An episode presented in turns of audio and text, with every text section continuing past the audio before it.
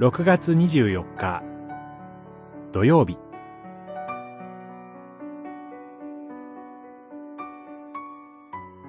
神の身元にある喜び。詩編。16編。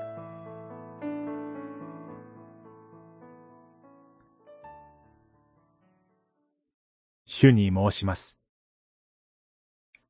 あなたは私の主。あなたの他に私の幸いはありません。十六編二節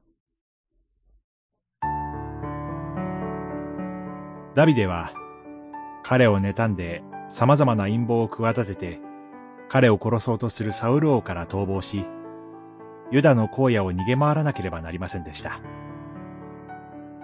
軍略に長けていたダビデも希望を奪い絶望させようとする力にいつも翻弄されていたことでしょう。しかし、神に愛され、神が共に歩んでくださっているという確信こそは、ダビデを支える力の源でした。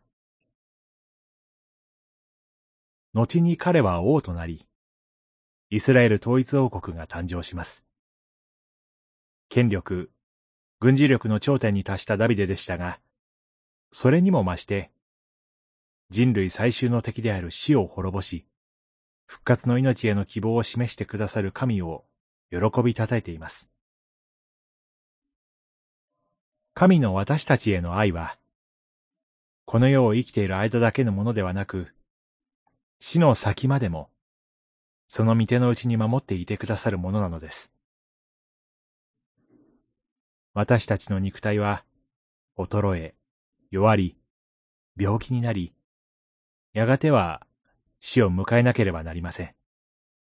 しかし、私たちと同じ体を持って生き、死の苦しみのすべてを担ってくださったシューイエスによって、神は私たちの体をも復活させ、永遠の命を生きる新しい体を約束してくださいました。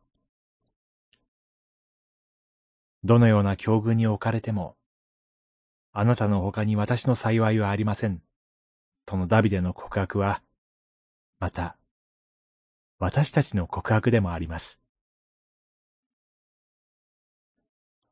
祈り。主イエスの復活によって、命の道を知らせ、その命に生きるよう招いてくださり、感謝いたします。